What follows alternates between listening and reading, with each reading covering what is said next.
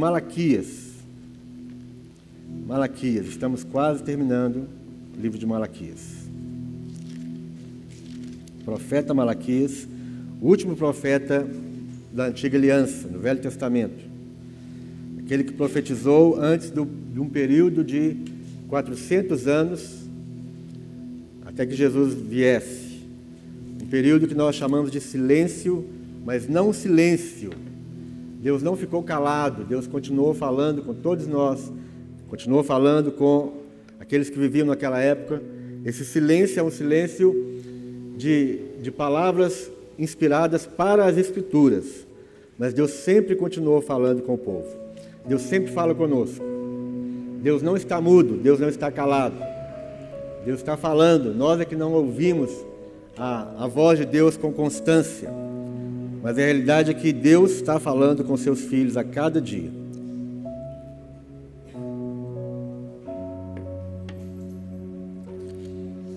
E aqui no livro de Malaquias, quem está acompanhando, se você não, não ouviu nenhuma ministração sobre Malaquias, pode ser que você vai ficar sem saber o contexto. Mas se você está acompanhando, vai fazer muito sentido para você tudo isso. Deus está falando aqui através do profeta, Deus está corrigindo seus filhos, Deus está falando, trazendo a para eles a lembrança do culto. Deus está falando como cultuar. Deus está exortando o povo de que nós não podemos simplesmente, de qualquer forma, cultuar a Deus. O contexto aqui é o contexto de, quatro, de 100 anos depois que o povo sai do cativeiro, reconstrói o templo, lá em Ageu, nós lemos também o livro de Ageu, falamos sobre isso. Deus estava Deus permitiu que o povo voltasse do cativeiro de 70 anos de Babilônia e que eles reconstruíssem a casa do Senhor. O templo era a representação da presença de Deus. O templo representava a habitação de Deus. Então Deus ele disse para eles: "Voltem e reconstruam a minha casa". E o povo entende que não era tempo ainda de reconstruir a casa do Senhor. E cada um foi reconstruir as suas próprias casas o Jerusalém estava, seus muros, suas portas estavam queimadas, quebradas. Então Deus ele usa Neemias para reconstruir os muros de Jerusalém. Depois Deus ele traz a palavra para reconstruir o templo. O povo entende que ainda não era tempo de reconstruir a casa do Senhor. Eles vão trabalhar para suas próprias coisas, para suas próprias casas. Suas casas eram casas luxuosas e o templo do Senhor estava em ruínas. Sem, ele se reconstrói finalmente pela palavra do profeta Ageu. E cem anos depois que ele reconstrói o templo, a religião do povo de Israel se torna uma religião morta, uma religião fria. Eles estavam é, desmotivados, tanto o povo como os sacerdotes. Eles já não amavam mais a palavra de Deus, eles já não tinham zelo pela palavra de Deus tudo, toda, toda forma de culto, toda, todo zelo pela palavra de Deus caiu no esfriamento, caiu numa grande apostasia. Eles ofereciam a Deus o pior, eles entregavam para Deus a sobra. Eles tinham, às vezes, o animal, o animal perfeito, o animal é, que foi criado ali com saúde, o animal que era exatamente aquilo que Deus havia estabelecido para cultuar para ser levado ao templo como sacrifício, mas eles escolhiam, escolhiam o pior: o animal cego, o animal manco, o animal dilacerado. Era isso que eles faziam, continuamente oferecendo a Deus como forma de culto o pior. Por causa da apostasia, por causa da frieza de coração, por causa do formalismo religioso, eles não tinham mais aquele ânimo, aquela, aquela alegria de cultuar a Deus. Então isso tudo tem a ver conosco hoje, no século 21. Nós não temos mais animais para sacrificar, o Cordeiro de Deus já foi sacrificado. Nós entendemos que Deus ele, ele não habita em templos feitos por mãos humanas, mas mesmo assim nós sabemos que a presença de Deus, o nosso culto público, ele é manifestado através da nossa comunhão com os santos. Nós podemos e devemos cultuar a Deus em nossas casas, no nosso quarto, no nosso banheiro, no nosso carro, no metrô. Nós podemos e devemos cultuar a Deus em qualquer lugar. Mas a manifestação da graça e da presença de Deus no culto público, que é este culto aqui hoje, nessa reunião dos santos, ela não pode ser desprezada. De forma alguma. De forma alguma, irmãos. O nosso culto público não pode ser desprezado a nossa, a nossa expressão de culto, a nossa dedicação ao culto neste ambiente, ela não pode ser deixada de lado. Nós não podemos ser como o povo de Israel estava sendo naquela época. Eles sabiam que o templo abrigava a presença de Deus, que aquilo era o símbolo da manifestação de Deus no meio deles, mas eles estavam tão frios, eles estavam com a cabeça é, tão longe de Deus, o coração tão longe de Deus, que para eles não fazia mais sentido nenhum. É como alguns de nós hoje, não faz sentido para alguns de nós sair de nossas casas e falar, vamos cultuar a Deus.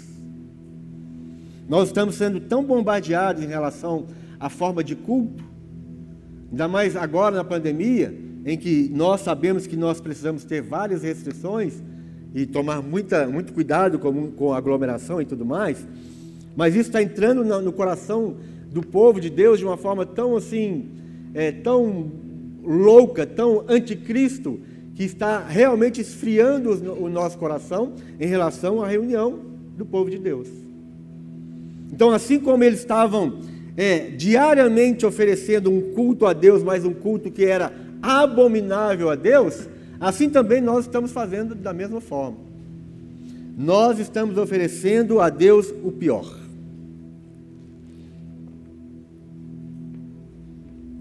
Como assim? Como é que isso acontece conosco? O livro de Malaquias começa falando então, uma, começa trazendo uma declaração do amor de Deus. Ele declara para os seus filhos: Eu vos tenho amado. Ele, ele anuncia o amor, ele anuncia a, a sua posição diante do povo. Mas o povo, num cinismo, numa frieza muito grande, numa hipocrisia muito grande, eles diziam: Em que o Senhor nos tem amado? Deus falando: Eu vos amo, eu vos tenho amado. E eles, num cinismo frio de uma religião fria, eles perguntam a Deus: Em que o Senhor tem nos amado? Deus continua falando para eles ele fala: o filho honra o pai e o servo ao seu senhor. Se eu sou pai, onde está a minha honra? E se eu sou o senhor, onde está o respeito para comigo? E eles diziam: Em que temos desprezado o teu nome? Novamente, numa expressão de frieza espiritual, numa expressão de, de uma religião longe de Deus, eles perguntam para Deus: Em que nós temos desprezado o teu nome? em que nós temos desonrado o Senhor. E aí o Senhor continua argumentando com eles, colocando, colocando cada um deles na parede. E Deus fala para eles: Vocês oferecem no meu altar pão imundo. E ainda perguntais: Em que havemos profanado o teu altar? E aí Deus diz para eles: Nisso que vocês pensais. Eles estavam pensando e eles estavam agindo de acordo com aquilo que estava no pensamento. Quando eles pensavam o seguinte: a mesa do Senhor é desprezível. Eles estavam dizendo para o Senhor e eles estavam vivendo esse pensamento, vivendo essa realidade, em que o coração deles tinha uma, uma realidade cruel diante de Deus. A mesa do Senhor é desprezível. Ou seja, o culto a Deus não tem importância. O culto a Deus não vale mais nada. Sair das nossas casas e das nossas cidades para vir até o templo, para adorar a Deus, para sacrificar a Deus, isso é desprezível. Enquanto eu estou falando, eu gostaria que você deixasse o Espírito Santo falar no seu coração. Quando é que nós temos pensado e falado que a mesa do Senhor é desprezível? Quais são as atitudes do nosso coração que expressam para Deus que o nosso culto a Ele e que a mesa dele é desprezível. E aí eles falam: em que nós temos desonrado o Senhor? em que nós temos profanado o templo? Aí ele diz: Quando trazeis animal cego para o sacrificardes, não é isso mal? Quando trazeis o coxo ou o enfermo, não é isso mal? Deus questiona para eles. Mas vós o profanais quando dizeis: A mesa do Senhor é imunda, e o que nela se oferece, isto é, a sua comida, é desprezível. E dizeis ainda: Deus estava mostrando para eles a, é, o que significava é, falar ou pensar que a mesa do Senhor era desprezível. Quando eles diziam assim: Que canseira! Quando vocês dizem que canseira, ou seja, de novo, mais uma vez, reunião, culto, célula, oração, leitura da palavra, mais uma vez, mais uma vez, mais um culto, mais uma reunião, que canseira. É assim que me desprezais, diz o Senhor dos Exércitos. Vós ofereceis o dilacerado, vós ofereceis o coxo, o enfermo, assim vocês trazem a oferta. Aceitaria eu isso da vossa mão? Maldito seja o enganador. E o problema maior era exatamente o coração frio diante de Deus. O problema maior era o coração apóstata de Deus. Coração com uma religião morta, uma, uma religião cansada, uma religião formalista, era um ritual.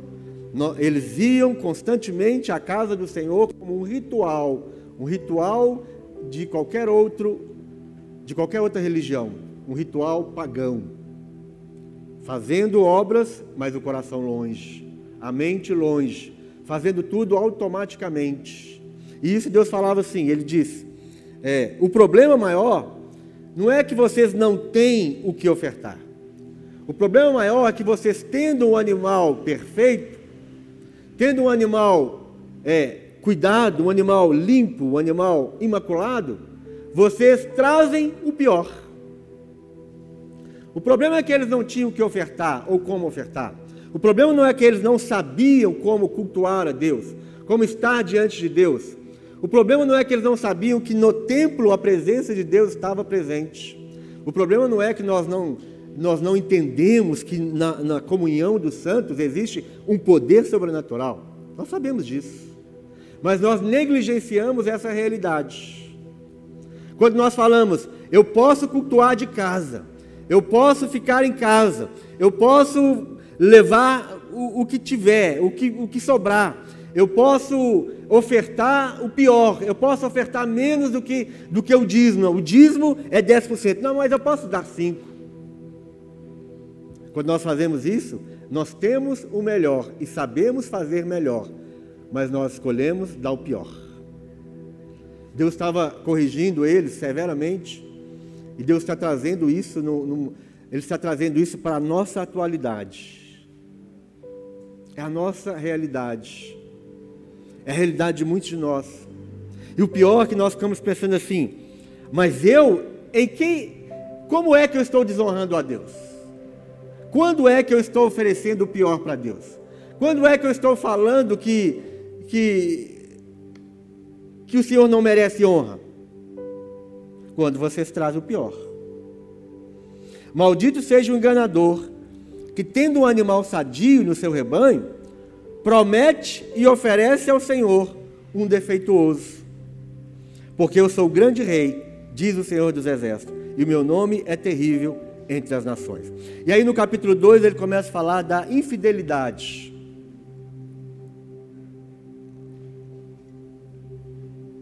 principalmente dos sacerdotes. Ele começa a corrigir os sacerdotes, ele começa a corrigir a liderança. E hoje Deus ainda corrige os sacerdotes, Deus corrige a liderança. Deus traz, Deus traz um peso de juízo sobre a vida daqueles sacerdotes que não amam mais a palavra de Deus, que não se importam mais com a verdade, que não se importam mais com o culto, que não se importam mais com a pureza, com a santidade. que traz para a casa do Senhor, ou seja, que traz para a comunidade dos santos, para a comunhão dos santos, fogo estranho. Quantos estão em pecado, assumindo os púlpitos? Quantos já estão simplesmente com seu coração longe de Deus, não, não amando mais a palavra de Deus, desprezando a palavra, o ensino verdadeiro da palavra de Deus, dando para o povo qualquer coisa. Dar para o povo qualquer coisa, qualquer tipo de alimento, afronta tanto a Deus, como o povo de Israel afrontava Deus com seus animais dilacerados. Quando nós, como líderes, nós apresentamos e oferecemos para vocês que aí estão, qualquer tipo de comida, quando nós, nós estamos no púlpito gastando o tempo de vocês, contando piada, gracejos, estando, estando na frente, sem nenhum preparo, sem nenhum estudo, durante a semana você não, não estudou a palavra, não preparou para trazer um alimento sólido, isso é abominável diante de Deus.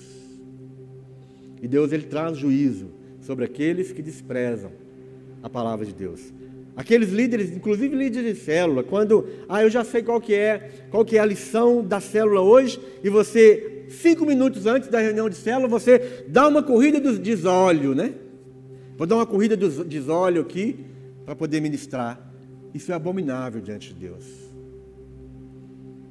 Deus está corrigindo os sacerdotes aqui, e Ele está corrigindo os sacerdotes hoje na igreja do século 21.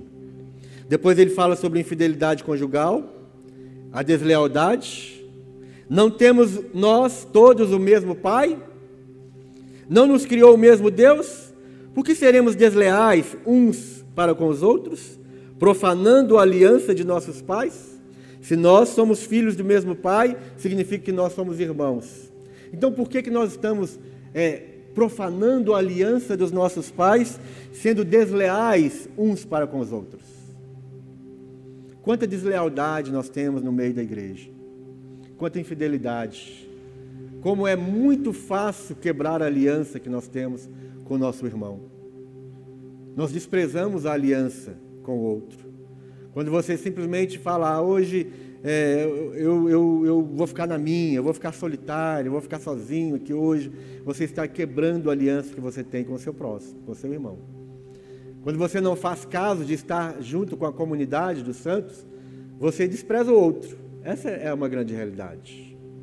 Não faz falta o próximo. Estar dentro, estar dentro dessa, dessa comunidade aqui ou não estar, tanto faz. Você não sente falta. Não dói seu coração não ver o seu irmão. Você não, não se importa se ele está bem, se ele está mal, se ele está saudável, se ele está doente, se ele tem dinheiro, se ele não tem dinheiro, se ele tem pão na mesa, se ele não tem, tanto faz. Você está quebrando a aliança com seu irmão. E Deus corrige isso aqui no capítulo 2. No capítulo 3, então, é o que nós vamos ler agora. Capítulo 3, verso, verso 6 em diante.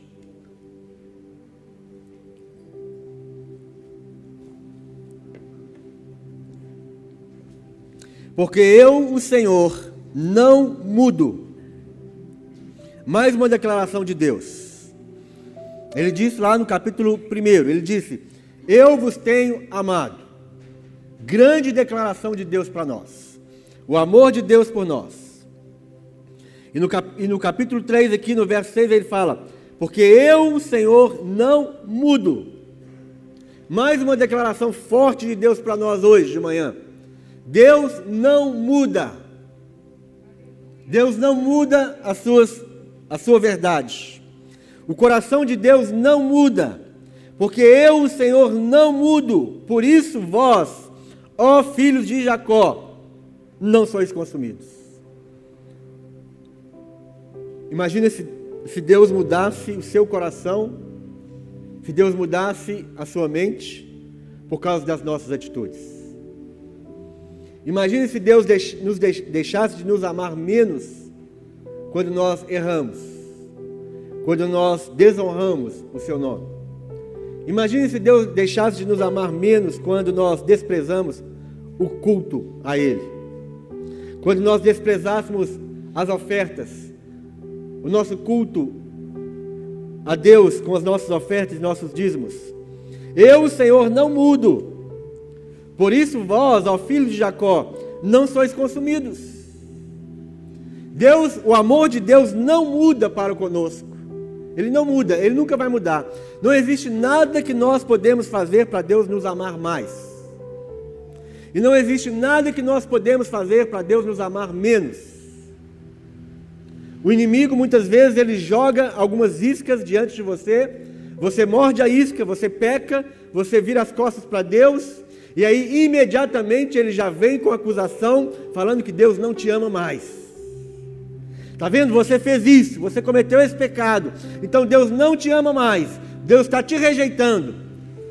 Isso é uma mentira. Deus, ele continua te amando.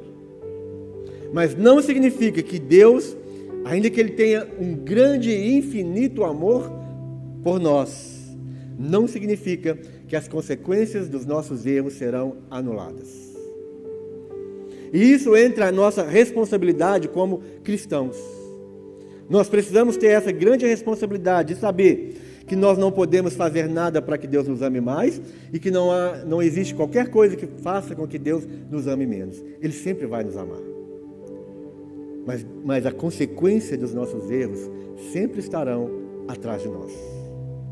O rastro de desobediência, o rastro de desonra diante de Deus, ele vai existir. Jesus ele, ele quebrou a maldição da lei. Mas ele, Jesus não tirou as consequências do pecado. E eu estou falando isso, insistindo nisso já há algum tempo, para que isso entre no nosso coração, para que nós não venhamos fazer o que os nossos irmãos aqui nessa época estavam fazendo. Eles não estavam nem aí, nem aí para as consequências. Eles não estavam nem aí para a forma de culto. Não importava mais. É como se Deus já não existisse. Deus se tornou uma figura. Deus se tornou um ídolo, um quadro na parede. Eles não tinham temor a Deus mais. Mas ele fala: Eu não mudo. E porque eu não mudo, é porque é, eu não mudo, então porque eu não mudo, vocês não são consumidos. Porque se eu mudasse, se eu mudasse de acordo com as suas atitudes, se eu mudasse de acordo com as suas ofertas, de acordo com o coração de vocês de acordo com o pensamento de vocês, todos vocês seriam consumidos. Graças a Deus, porque Deus não muda. Amém? Você pode dar uma um glória a Deus aí, porque Deus não muda. Glória a Deus, porque Ele não muda. E aí, verso 7, ele diz: Desde os dias de vossos pais, vos desviastes dos meus estatutos, e não os guardastes. Era algo crônico na vida dos filhos de Israel. Ele diz: Desde os dias de vossos pais, vocês se desviam dos meus estatutos. Desde os dias de vossos pais, vocês não guardam os meus mandamentos. Tornai-vos para mim, e eu me tornarei para vós outros, diz o Senhor dos Exércitos. Então, porque Deus não muda, porque o amor de Deus é imutável, porque o coração de Deus ele, ele é entregue a cada um de nós, Deus insistentemente ele está falando para nós todos os dias. Deus está falando: tornai-vos para mim, tornai-vos para mim. A despeito de toda a nossa desonra, de toda a nossa infidelidade, de toda a nossa frieza espiritual, Deus constantemente está falando: tornai-vos para mim, volte-se para mim, filho, filha, volte-se para mim, entregue o seu coração para mim, entregue as suas necessidades, os seus problemas, a sua mente, as suas doenças, as suas, os seus pecados, tornai-vos para mim, diz o Senhor dos Exércitos, e eu vos tornarei a vós outros. É uma demonstração da aliança de Deus com cada um de nós. Deus não desistiu da aliança que Ele fez com cada um de nós. Ele não desistiu, Ele nunca vai desistir. Deus está, existe gravado na memória de Deus aquele dia que você levantou sua mão e disse: Eu desisto dos meus pecados e eu me entrego ao Senhor. Existe um memorial no coração de Deus Está gravado no coração de Deus aquele dia que você se entregou para Ele. Aquele dia que você se dispôs a fazer uma aliança. E Deus não muda. Deus não esquece esse memorial. Por isso, constantemente, Ele está dizendo: tornai-vos para mim, tornai-vos para mim, e eu vos tornar, eu me tornarei para vós outros. E o povo ainda dizia: leia aí no verso 7, finalzinho. Em que havemos de, de tornar? Em que havemos de tornar? Deus falando: tornai-vos para mim, voltem-se para mim. E nós estamos dizendo para Ele: mas como assim, Senhor? Eu tenho que voltar para o Senhor? Como? Onde é em que eu tenho deixado o Senhor? Em que havemos de tornar? O pior problema do homem é não saber que ele está errado. O pior problema da humanidade é não achar que está errado. Deus está falando, Deus está alertando e nós estamos tentando justificar em que nós temos que tornar o Senhor. Verso 8: Roubará o homem a Deus? Deus está falando para eles: vocês podem roubar a Deus? Roubará o homem a Deus? É uma linguagem até assim irônica de Deus, dizendo: o homem pode roubar de Deus? Todavia vós me roubais. Eles estavam roubando a Deus e ainda estavam dizendo: Em que temos te roubado? Aí Deus diz: Nos dízimos e nas ofertas. Então, aqui nós precisamos entender uma coisa. Isso é uma.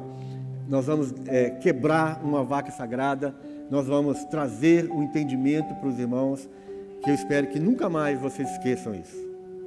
Se tem alguém no nosso meio, eu sei que muitos têm problemas, meu irmão, pode ficar tranquilo. Eu não sei quem é dizimista fiel nessa igreja e quem não é. Eu não sei. E nem quero saber. É quando eu peço para os irmãos mandarem seus comprovantes, isso é simplesmente para a nossa contabilidade. Eu não fico olhando quem dizimou, quem, quem não dizimou, quanto você mandou, quando, não, eu não, não quero saber disso. Mas a única coisa que eu quero que os irmãos entendam é: dizimar é cultuar a Deus. Dizimar é um ato de adoração a Deus.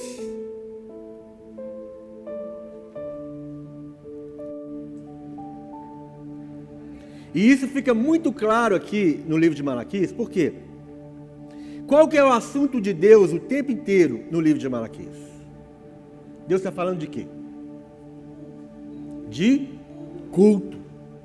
O tempo inteiro Deus está corrigindo os filhos de Israel a respeito da forma de culto, da forma como eles se entregam a Deus, da forma como eles adoram a Deus. Deus não está interessado numa nota de 100, meu irmão, nem numa nota de 200. Ele não está interessado nisso. Deus não quer saber quanto você entrega de dízimo ou de oferta. Mas Deus está querendo saber onde está o seu coração. Qual é o seu coração? Quando você entrega o seu dízimo, quando você entrega a sua oferta, você faz isso por quê? Você faz isso como culto a Deus? Ou você faz isso com muito pesar no seu coração? Ou você faz isso como uma obrigação religiosa? Você faz isso friamente, como os irmãos aqui faziam, entregando uma ovelha cega a Deus? Dizimar é cultuar a Deus. Deus não mudou de assunto aqui no capítulo 3 de Malaquias. Deus não mudou de assunto. Deus continua falando sobre a honra a Ele. Deus continua falando sobre o respeito a Ele. Deus continua falando sobre a forma de cultuar. E agora Deus ele, ele entra em mais uma área da vida dos nossos irmãos ali de Israel. Você precisa enxergar o livro de Malaquias como Deus, eu, eu já disse isso em, algum, em alguns cultos atrás, enxerga o livro de Malaquias como uma grande família e Deus o grande pai. E ali Deus tem as exigências como nós temos, né? Quem aqui tem algumas exigências e algumas regras na sua casa em relação aos seus filhos? Ou o seu filho pode fazer o que ele quiser? Quem tem exigência com seus filhos, levanta a mão, deixa eu ver. Isso, isso mesmo. Quem que deixa o filho fazer o que ele quiser na sua casa? Alguém, de, alguém deixa? O filho pode chegar lá, chegar nas panelas e jogar a panela para o alto, de roubar o arroz. Não pode. Mas aquela grande casa, aquela grande família chamada família de Israel, o pai estava ali e os filhos estavam fazendo o que eles queriam fazer. Os filhos falavam o que eles queriam falar, do jeito deles, as coisas deles, eles desonravam o pai, eles não respeitavam o pai, eles faziam do jeito e na hora que eles queriam. Isso é o quadro de, do livro de Malaquias. Então Deus começa a entrar em várias áreas na vida deles. Deus entra na área da, da, do pensamento, Deus entra na área da, da desobediência, Deus entra na área da infidelidade, e agora Deus está entrando em mais uma área, que é a área financeira. Mostrando para eles que Deus não está interessado em nenhum dinheiro deles. Deus não está interessado em nenhum animal deles. Deus está interessado que, em ser cultuado da maneira correta. Então ele fala: Vocês estão me roubando. Em que nós temos roubado do Senhor? Ele falou: Nos dízimos e nas ofertas. Com maldição sois amaldiçoados, porque a mim me roubais, vós, a nação toda.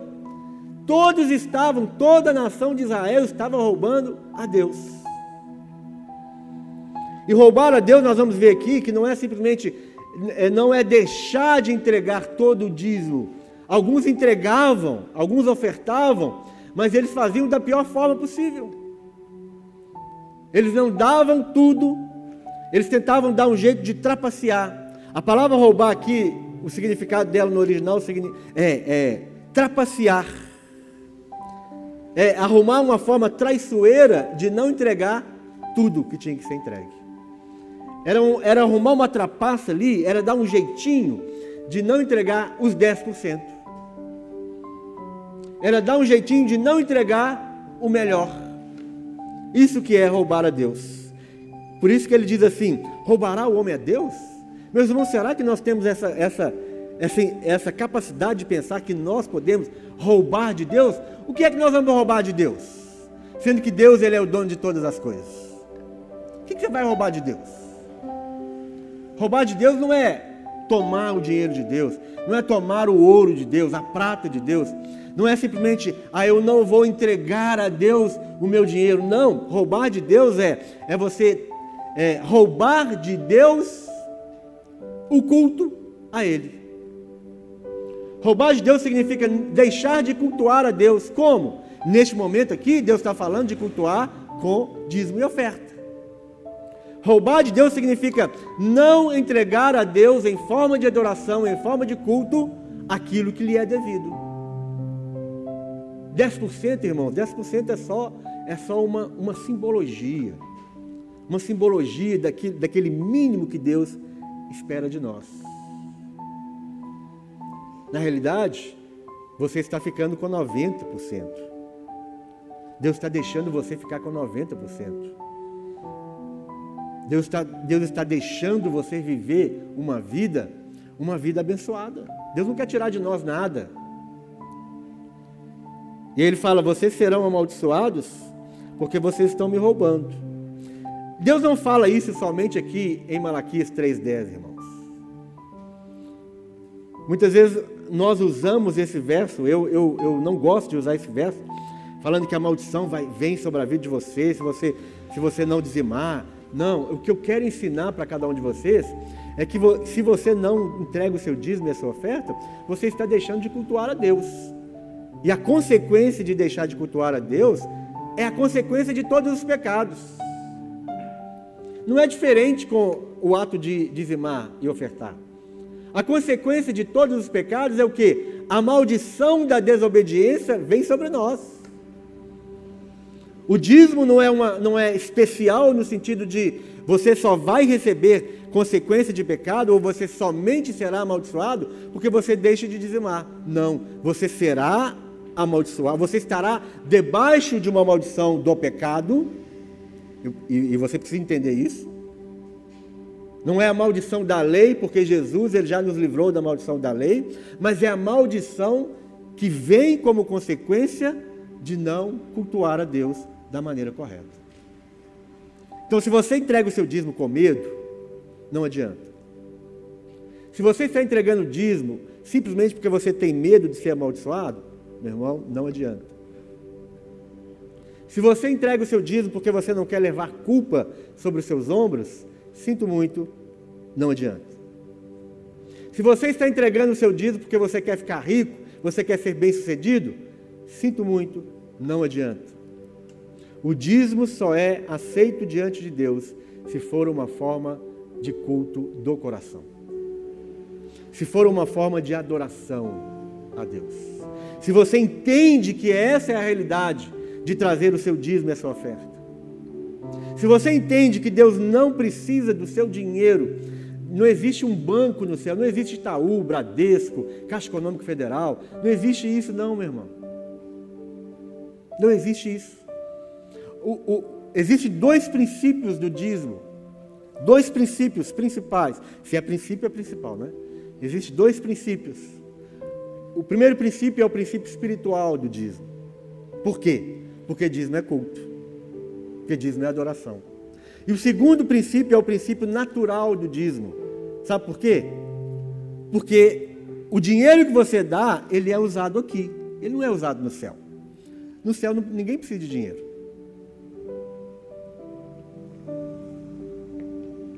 Para que, que é o dízimo? O dízimo é o seu ato de adoração e o dízimo é, naturalmente falando, é o ato da sua responsabilidade para suprir a necessidade dos santos. Como é que você acha que, que essas luzes, por que, que você acha que essas luzes estão acesas hoje de manhã? alguém pagou a conta, né? Quem que tem que receber a conta aqui da. Para poder manter isso aqui aceso, você tem que pagar para quem? Para a FEMIG. Não existe uma agência da FEMIG no céu. Seu dinheiro não vai para o céu e aí Deus paga, o anjo, o anjo da contabilidade de Deus vem e paga a FEMIG. Não existe isso, meu irmão. Presta atenção. Melhora a cabeça. Deus ele já tem a sua iluminação gratuita, que são as estrelas. E a gente não paga por isso. Mas aqui alguém tem que pagar a conta da CEMIG. Por que tem água? Nós, estamos, nós tomamos água. Porque alguém pagou a conta da Copasa.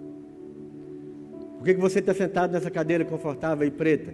Porque você ofertou, você dizimou e nós tivemos a graça de comprar essas cadeiras. Por que, que essa mensagem está chegando aí em vários lugares? Porque alguém pagou, alguém entregou o seu dízimo, a sua oferta, e nós conseguimos comprar um computador e nós estamos transmitindo. A, a internet está sendo paga pelo seu dízimo pela sua oferta. Então, a única, a única coisa que você precisa espiritualizar em relação a dízimo é o que?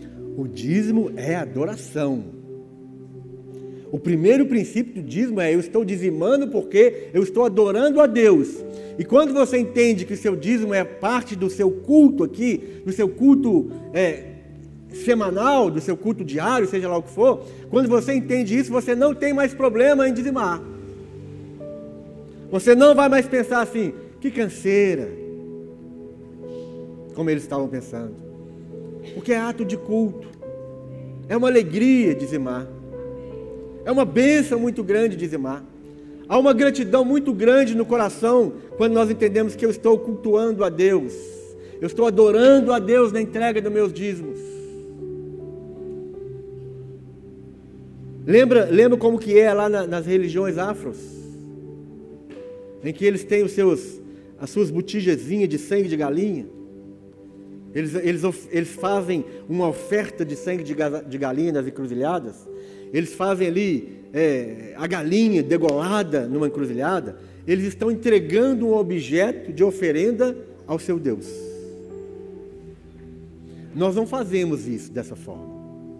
Quando você vem aqui entregando seu cheque, entregando sua transferência, entregando seu dinheiro, você não está fazendo isso como, como eles fazem para os seus deuses. Você não está oferecendo aqui uma botija de sangue de galinha.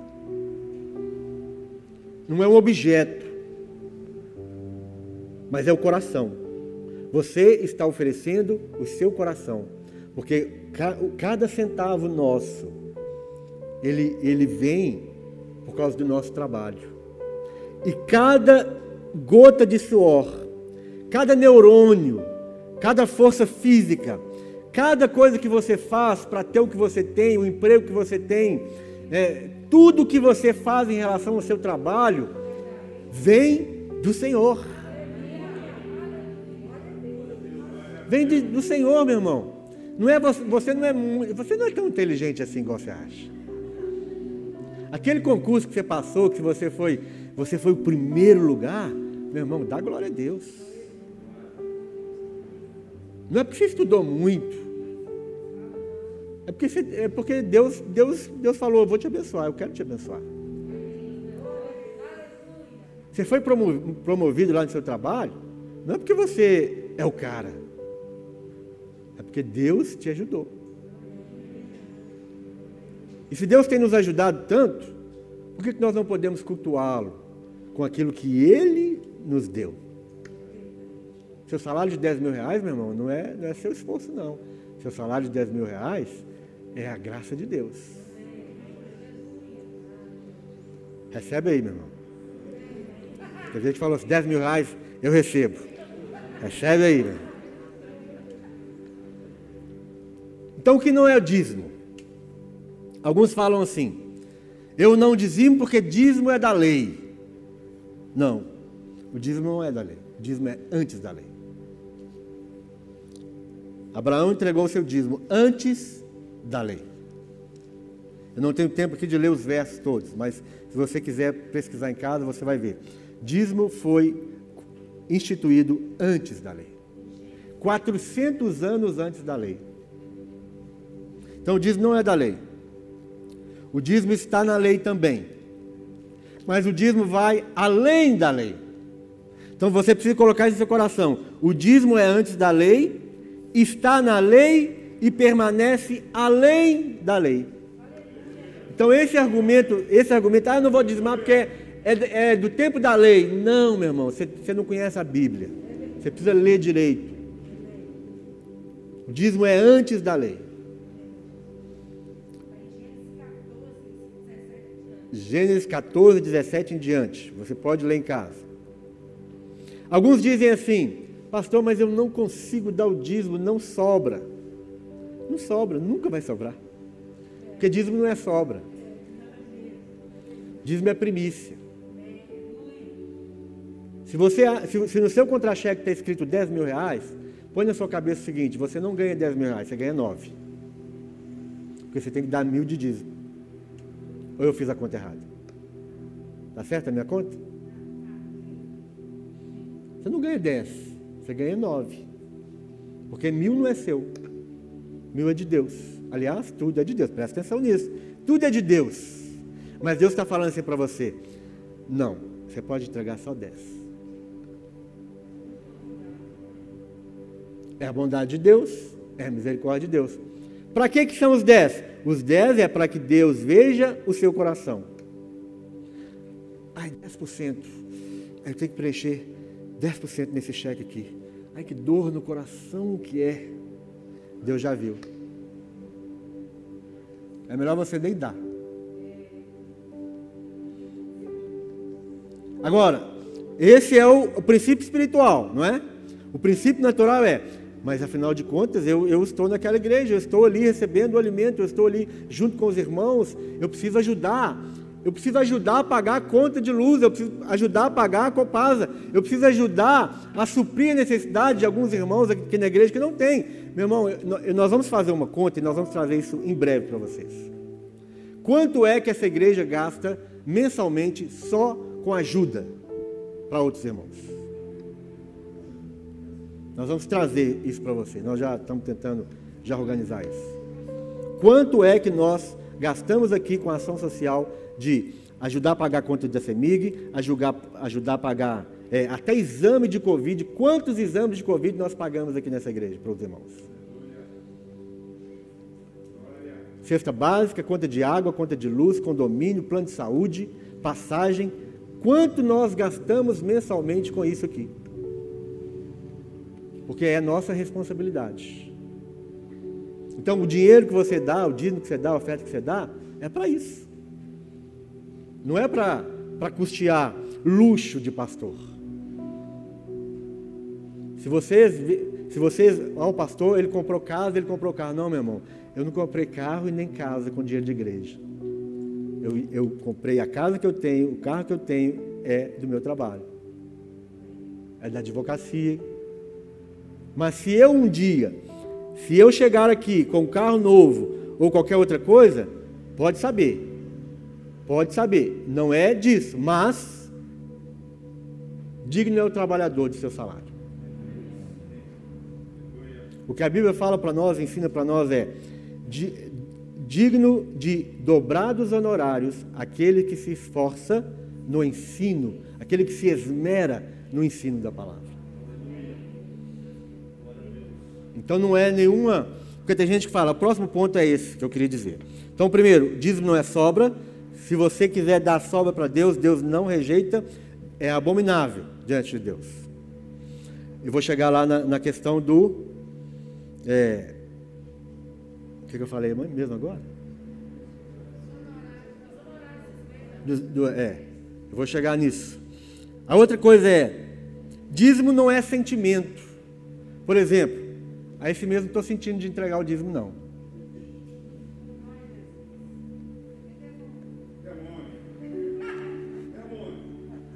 Não estou sentindo de entregar o dízimo. Você não está sentindo de comer. Você não está sentindo de beber? Você não está sentindo de comprar roupa? Ah, não estou sentindo esse mês que eu vou pagar a Copasa, não. Tudo bem. Continua sentindo de não pagar a Copasa para você ver o que vai acontecer. Né? Não estou sentindo de dizimar esse mês. Dízimo não é sentimento, dízimo é ordenança. É culto. O dízimo não é nosso, o dízimo é de Deus. Dízimo é resultado da fidelidade e honra a Deus através do culto. Quando Deus começa a falar aqui sobre o dízimo para eles, Deus está no mesmo assunto do culto, Deus fala assim: olha, é, porque vocês são, infiéis, vocês são infiéis a mim, é que vocês não entregam dízimo. Dízimo é simplesmente, não entregar dízimo e oferta, é simplesmente um resultado da sua infidelidade. Não é da falta de dinheiro. Você não deixa de entregar porque vai faltar. Não, não é seu. Se você não, não, não dizima, é porque você já quebrou sua aliança de fidelidade com Deus. Você já deixou de honrar a Deus em outros pontos da sua vida. Você pode ter certeza, e a gente tem, a gente tem, a gente sabe que alguns problemas na vida de alguns irmãos, principalmente na vida de alguns casais, e, e, na, na, área financeira é porque você vai conversando, vai conversando, aí você vai descobrir o quê? Que o casal não é dizimista. Que o casal está enfiado em dívida porque ele não cultua Deus com seu dízimo e sua oferta. Alguns jovens que, que ganham razoavelmente bem, e eles não, nunca têm dinheiro para nada, quando você vai conversar com eles, você vai descobrir, eles não são dizimistas. E isso sabe o que, que é? É aquilo que Deus falou lá em Ageu: vocês recebem o salário, mas o salário de vocês não dá para nada. É isso que ele fala lá. Vocês semeiam muito, mas vocês não colhem. Vocês têm roupa, mas a roupa não satisfaz. É porque a maldição está atuando na vida dessa pessoa.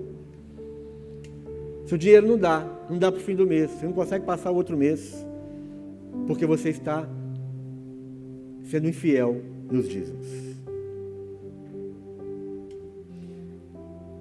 Então, quais são os perigos de você não dizimar? Quando você, você não pode reter os dízimos, roubará o homem a Deus? Todavia vós me roubais e dizeis: Em que te roubamos? Nos dízimos das ofertas. Não podemos reter o dízimo. Você não pode reter o dízimo. Você não pode subtrair os dízimos. Malaquias 3,10 fala muito claro: trazei todos os dízimos. Nós não podemos entregar parte do dízimo, afirmando, afirmando que estamos entregando tudo. Dízimo significa o quê? 10%. Não é 9,9999. Não é 5, não é 2. Dízimo é 10%. Não subtraia o dízimo. Volto a dizer, Deus não está interessado na sua nota de 200 reais. Deus está interessado no seu coração. Alguns dizem assim: eu não dizimo porque não concordo com a maneira como o dízimo é administrado. Eu até gostaria de dizimar, mas eu não concordo com do jeito que eles fazem.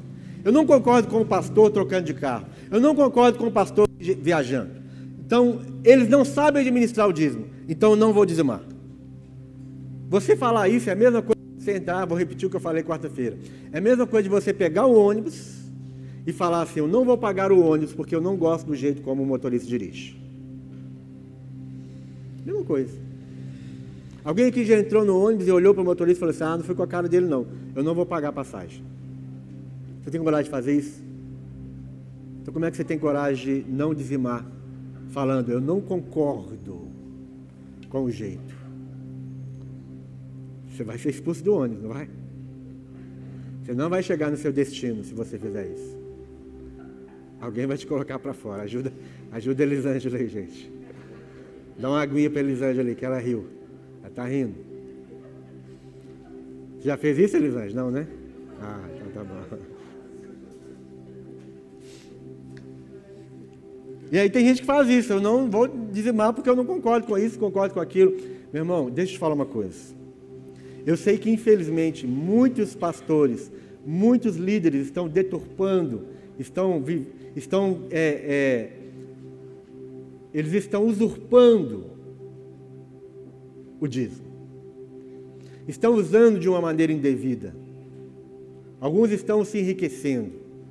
Eu condeno isso, eu abomino isso. Mas deixa eu te falar uma coisa: cada um vai prestar contas a Deus. Pode ter certeza disso.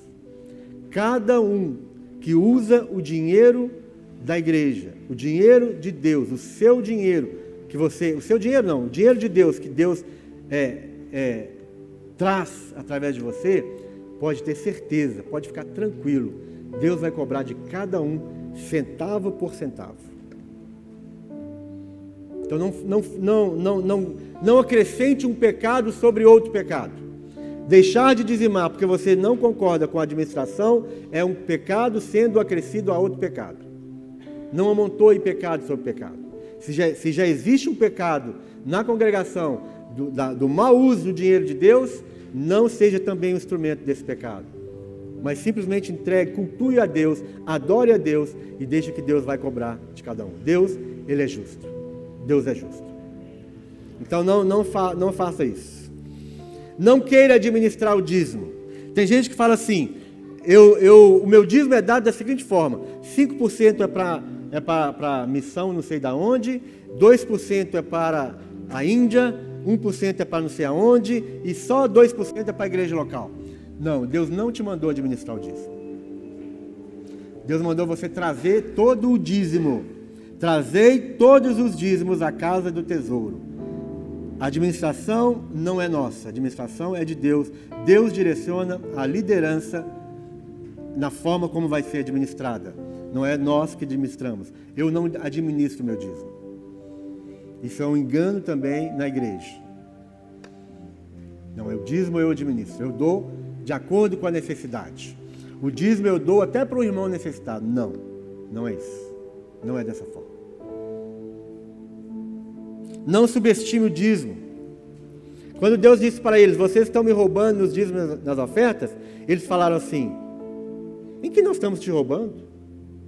É como se roubar nos dízimos e nas ofertas não fosse nada. E eles sabiam que eles não estavam entregando da maneira certa. Eles sabiam que eles estavam negligenciando. Eles sabiam que eles estavam desonrando a Deus.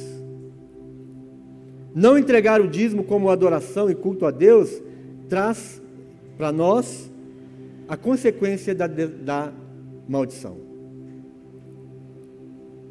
E agora, quais são as bênçãos de trazer o dízimo? Versículo 10. Trazei todos os dízimos à casa do tesouro, para que haja mantimento na minha casa. E provai-me nisto, diz o Senhor dos Exércitos, se eu não vos abrir as janelas do céu e não derramar sobre vós bênção sem medida. Quando nós trazemos todos os dízimos na casa do tesouro, onde é a casa do tesouro? A casa do tesouro é onde você recebe o alimento. Aqui é a casa onde você recebe seu alimento. Ah, pastor, então não posso dar o dízimo lá na igreja presbiteriana? Não, não. Se você quiser dar o dízimo na igreja presbiteriana, você tem que ser membro da igreja presbiteriana. Se você quer dar o dízimo lá na igrejinha da, da, da esquininha ali de baixo, então você precisa congregar lá. Você dá o dízimo aonde você recebe o seu alimento. Se você está sendo alimentado aqui, nessa casa, então o seu dízimo tem que ser entregue aqui nessa casa. E quando você traz todos os dízimos na casa do tesouro, nós fazemos prova de Deus. E Deus ele abre as janelas do céu sobre nós. Isso é uma grande realidade. Deus derrama sobre nós bênçãos sem medida.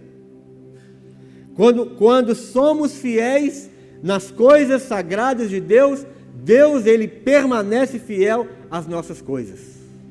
O inverso não é verdadeiro, irmãos. Nós precisamos ser fiéis a tudo aquilo que Deus tem colocado em nossas mãos. E Deus vai derramar, Deus vai abrir as janelas dos céus, Deus vai derramar sobre nós bênçãos sem medida.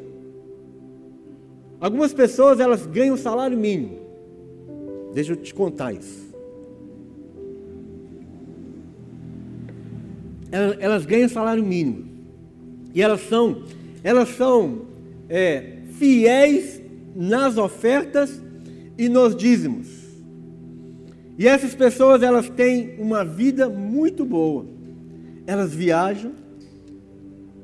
Eu vejo alguns irmãos que eu conheço que ganham salário mínimo elas estão em alguns lugares que eu falei, mas como assim? Como é que essa pessoa foi parar lá, lá no Maranhão, num resort? Verdade? Como assim? Deus está abrindo as janelas do céu e derramando sobre aquela vida bênção sem medida.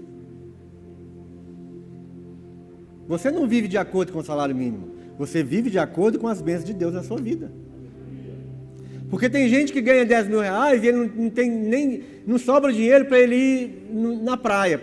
Não sobra dinheiro para ele ir com a família dele comer um cachorro quente no, no, no carrinho ali do, do fulano. Sempre apertado, sempre com dificuldades. Sem contar a, a, as, as enfermidades, sem contar as desavenças dentro de casa, sem contar os prejuízos, é o carro que estraga, é, é, é o sofá que quebrou, é a geladeira que parou de, de, funcionar, o prejuízo dentro de casa. Ganha 10 mil reais, mas nunca tem dinheiro, não tem um real guardado em lugar nenhum, não consegue fazer uma viagem, não consegue levar a família num restaurante, não consegue fazer nada, porque ele é infiel. Então a bênção do Senhor vem sobre nós sem medida. Nós, podemos, nós ouvimos aqui testemunhos atrás de testemunhos de irmãos que são, são fiéis na, na entrega, na adoração, no culto a Deus, e Deus está derramando sobre a vida deles uma bênção assim tremenda, bênçãos tremendas. Nada falta. É o mantimento aparecendo assim, né? É, você abre a dispensa de algumas pessoas aqui nessa igreja e está lá. Isso aqui, isso aqui, pastor, isso aqui eu ganhei. Dez caixas de leite. Ah, esse aqui eu ganhei também. Ah, o gás chegou lá na minha casa, né? Alguém entregou um gás lá em casa. Alguém deu uma oferta para eu fazer um sacolão lá e, e, e, o moço não cobrou o sacolão e ainda levou o sacolão lá em casa. Semana passada alguém me contou, oh, saiu um dinheiro que eu não estava esperando o dinheiro.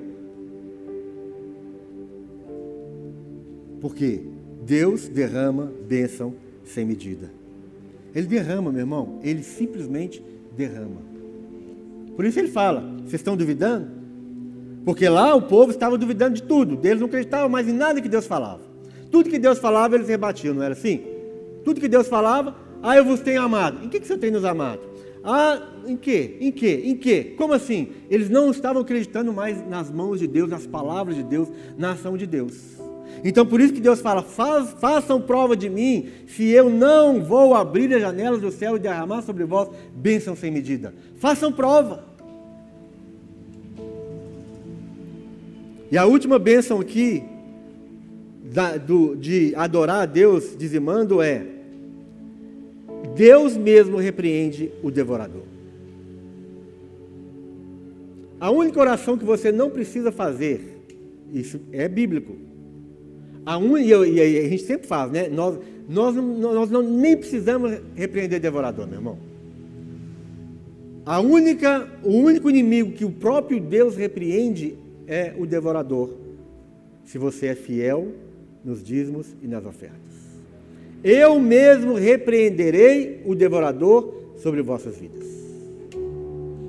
Quando Deus está olhando a nossa fidelidade, quando Deus está olhando a nossa entrega, em cada reunião, em cada culto, nós estamos adorando a Deus também com os nossos dízimos e nossas ofertas. Por isso que nós estamos fazendo dessa forma agora, para quem ainda não sabe, quando você chegar no culto, você vai ver os diáconos aqui, desde o começo do culto, é para que você tenha liberdade de entregar, a liberdade de adorar a Deus. No momento que você chegou aqui, é parte do seu culto, é parte da sua adoração. Você pode vir cantando, você pode vir pulando, você venha expresse o seu culto a Deus no momento do culto.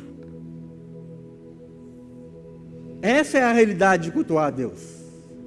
Expresse a sua adoração no momento do culto. E quando Deus está vendo você entregando, você adorando, o próprio Deus, Ele é aquela pessoa que está ali. Ele está como uma grande águia ali em cima, em cima dos seus bens. Deus está como uma grande águia em cima da sua casa. Imagine uma águia gigante. Você já viu uma, uma águia de asas abertas? Parece que uma águia de asas abertas tem 3 metros, alguma coisa assim, ou mais. Imagina Deus, uma, a grande águia ali, em cima dos seus bens, em cima de suas casas. E quando um devorador qualquer chega, o próprio Deus lança para longe. É o próprio Deus que faz isso. É o próprio Deus, com o sopro da sua boca, mandando para bem longe o devorador dos seus bens. Você nem precisa preocupar com isso. Deus é o grande guardião das nossas vidas. Nós nem precisamos. Se existe um inimigo que eu não preciso preocupar, é com o devorador. Porque se eu estiver cultuando a Deus do meu coração, o próprio Deus repreende o devorador. Não estou falando que, ah, então quer dizer que eu não posso ficar doente, que eu, que eu, que eu não posso ficar doente, que eu não, não estou dizendo isso. Adoecer, ter um prejuízo com o carro, ter um acidente, qualquer coisa assim, é, isso é parte da vida. Nós estamos na, vivendo uma vida aqui neste mundo. E as coisas podem acontecer. Mas Deus, ele, ele, ele fica de olho naquilo que ele sabe que vai atingir os nossos bens de maneira muito grave e aquilo que vai atingir o nosso, a nossa saúde física, mental e emocional. E Deus está de olho nisso.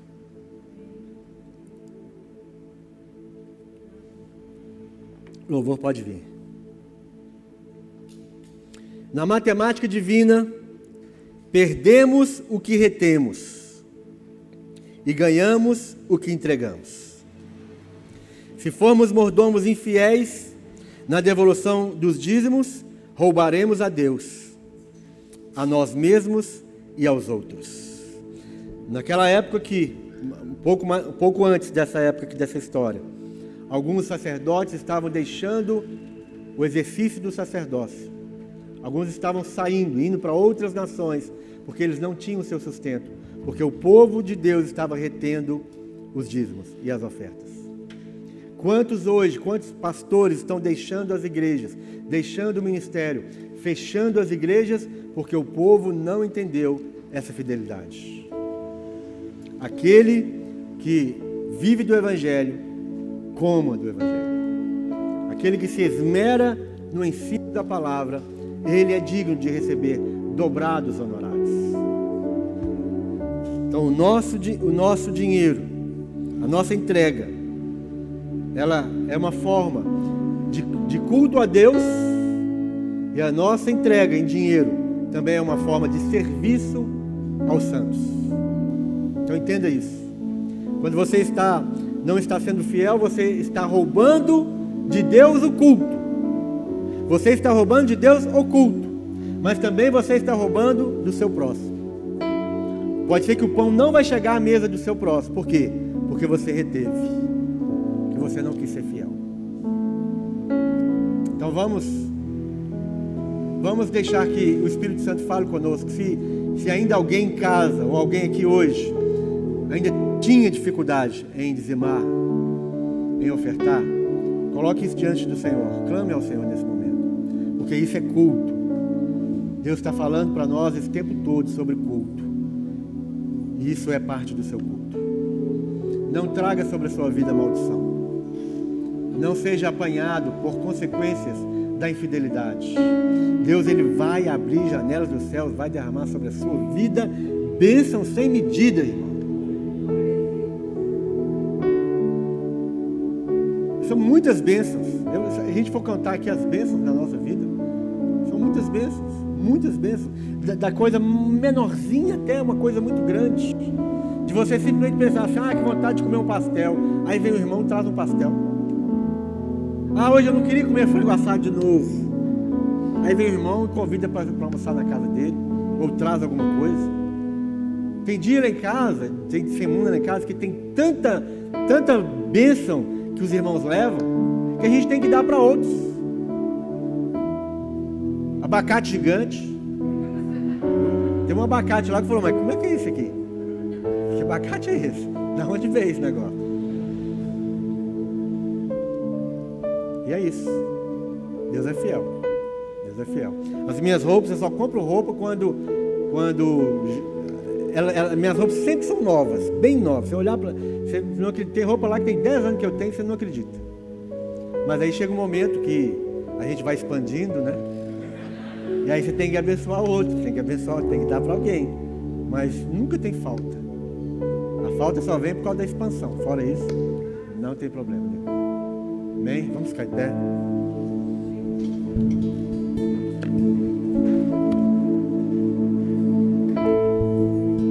Pai, no nome de Jesus, nós colocamos essas vidas diante de Ti, Pai. Aqueles que estão em casa, que neste momento reconhecem que eles devem quebrar essa, essa, esse cativeiro. Ó Deus, no nome de Jesus, nós, como igreja do Senhor, juntos agora, nós queremos quebrar todo o milhão do inferno, todo impedimento satânico, ó Deus, contra a prosperidade dos seus filhos. No nome de Jesus, Pai, quebramos o poder das trevas Quebramos o cativeiro da miséria, o cativeiro do, do, prejuízo, o cativeiro da pobreza, Pai. Nós quebramos nesta manhã no nome de Jesus, Pai. Liberamos sobre a vida dos teus filhos, ó Pai, a prosperidade, a prosperidade sobrenatural, Pai.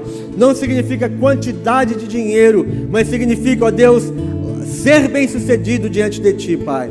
Abençoamos cada vida, abençoamos cada uma dessas pessoas que tiveram coragem de sair dos seus lugares, ó Pai, para quebrar essa, esse cativeiro, para quebrar essa maldição. No nome de Jesus, nós oramos em favor deles agora e os abençoamos para a glória do Teu nome, Senhor. Que haja em cada uma dessas vidas a consciência do culto a Ti, Pai. A consciência de tudo aquilo que nós temos vem de Ti, vem de Ti. E a Ti nós entregamos novamente. A Ti nós entregamos, Pai. Derrama sobre a vida dos meus irmãos bênçãos sem medida. Que as janelas do céu sejam abertas sobre eles e que eles experimentem, ó Pai, uma prosperidade que nunca eles experimentaram antes. No nome de Jesus, Pai. No nome de Jesus. Amém, amém e amém.